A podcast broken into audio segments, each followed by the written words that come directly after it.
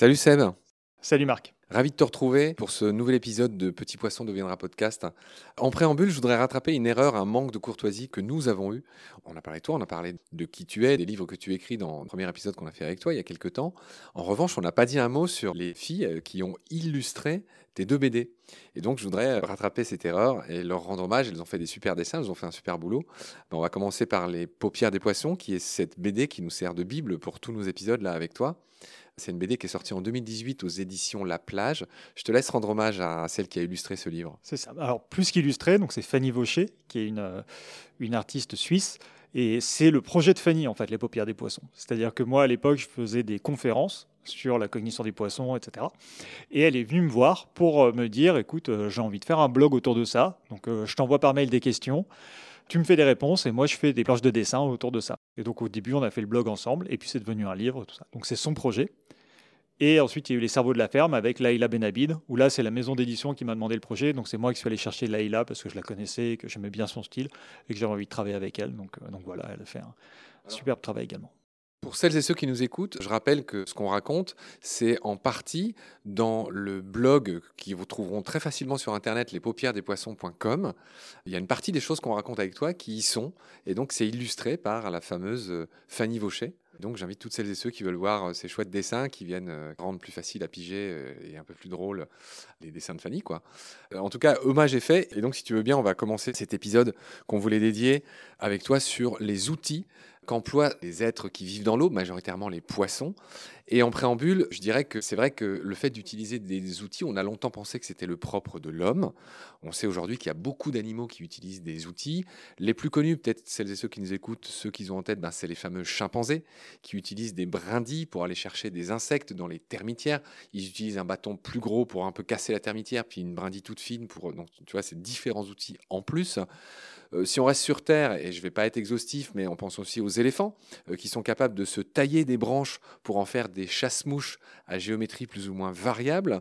Ils sont même capables de mettre des grands morceaux d'écorce sur des puits pour empêcher l'évaporation, ce qui est quand même assez surprenant. Et puis, moi, je pense à un de mes chouchous, un petit rapace qui s'appelle le percnoptère. Tu sais, ce vautour qu'on trouve parfois en France avec une tête jaune qui est tout petit, là, tout blanc. C'est ce que veut dire son nom. Hein. Percnoptère, c'est le bout des ailes noires, ce qu'il est blanc avec le bout des ailes noires. Voilà, ce petit percnoptère, il est tout à fait capable de casser des œufs en jetant des pierres dessus. Et donc, une pierre, dans ce cadre-là, c'est un outil. Donc voilà, donc on voit bien ce que c'est un outil, cher Seb. Alors, c'est vrai que l'eau est un milieu différent de l'air. On imagine que ça ne se passe pas tout à fait de la même manière. Dans les animaux terrestres, il y en a un qu'il faut surtout pas oublier, parce que c'est quasiment aussi célèbre que le, chimpanzé, c'est les corneilles de Nouvelle-Calédonie, qui font partie des seuls animaux non humains à faire des crochets également, à designer des crochets avec du bois pour les récupérer, qui font des méta-outils. Enfin, c'est assez, euh, assez dingue comme truc. Oui, des méta-outils, c'est-à-dire un peu plus qu'un truc qu'ils trouvent par terre. Euh, ils transforment l'objet. Ils sont capables d'imbriquer, puis imbriquer des outils dans des outils pour faire des outils plus longs, etc. C'est des oiseaux qui sont beaucoup, beaucoup testés là-dessus. Et effectivement, le problème, c'est que les définitions prennent en compte des caractéristiques qui se font sur le sol, enfin sur la Terre, avec des... Nous, on va utiliser la gravité. Si on utilise un marteau, le marteau utilise la gravité. Si vous êtes dans l'eau, l'effet d'un marteau ne fonctionne plus parce que le marteau est ralenti par l'eau, parce que bah, la viscosité n'est pas la même, etc. etc. Donc, qu'est-ce que ça veut dire utiliser des outils dans l'eau? Déjà, est-ce que utiliser l'eau, comme le poisson archer qui crache de l'eau pour toucher des proies, est-ce qu'on considère ça comme une utilisation d'outils? Il y a beaucoup de personnes qui vont dire, bah non, c'est pas une utilisation d'outils. Le problème, c'est qu'il existe des études avec des orang-outans où on leur met un tube à essai avec une cacahuète et il y a un lavabo dans la pièce. Et si l'orang-outan va mettre de l'eau dans sa bouche et ensuite la cracher dans le truc pour faire monter le niveau, on considère qu'il utilise l'eau comme un outil. L'humain qui utilise un jet d'eau pour nettoyer sa cour, est-ce qu'il n'utilise pas l'eau comme un outil? Donc ça commence déjà à soulever ce type de questions. Et donc forcément, le milieu aquatique pose des difficultés supplémentaires à l'utilisation d'outils. Alors, est-ce qu'on a des utilisations d'outils dans l'eau? Déjà, l'utilisation d'eau elle-même. On a le poisson archer, on en a parlé. On a des études qui ont été faites par un très célèbre chercheur, Gordon Burghardt, qui l'a fait sur des raies d'eau douce. Il a voulu voir si elles étaient capables d'utiliser l'eau comme un outil. Et ce qu'il a fait, c'est qu'au départ, il a mis un petit tube de PVC avec de la nourriture dedans. Donc elles ne peuvent pas y accéder naturellement. Ce qu'il a observé, c'est qu'en fait, elles se mettent à une extrémité et elles ondulent leur nageoire, enfin, elles ondulent le côté du corps, pour créer un courant d'eau à l'intérieur du tube pour le faire venir. Ensuite, ce qu'il a fait, c'est qu'il a mis deux bouchons de chaque côté. Il y en a un qui a un grillage, donc c'est fermé, et l'autre, il n'y a pas de grillage. Donc la nourriture ne pourra sortir que par ce bout-là.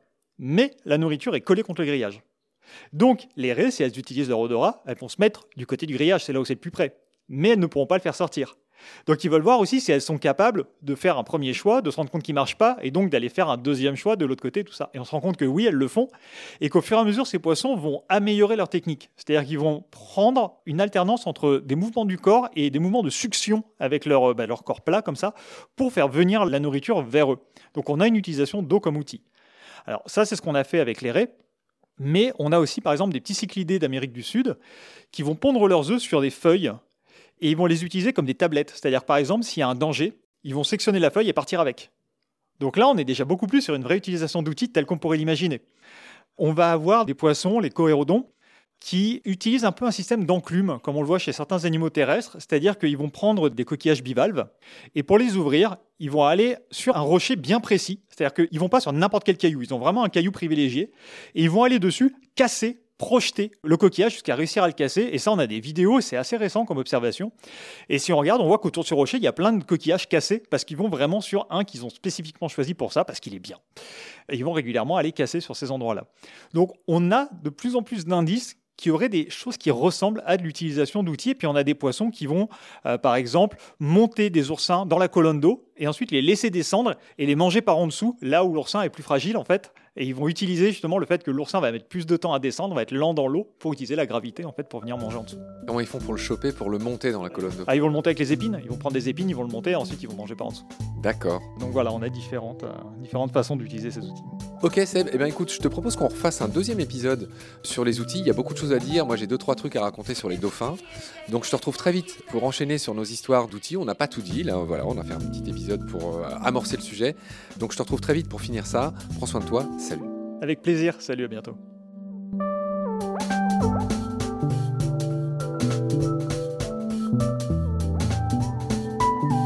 L'océan, c'est la vie. C'est-à-dire que notre vie est intimement liée à la vie de l'océan. Voilà, c'est ça, pour moi, la seule chose qui compte.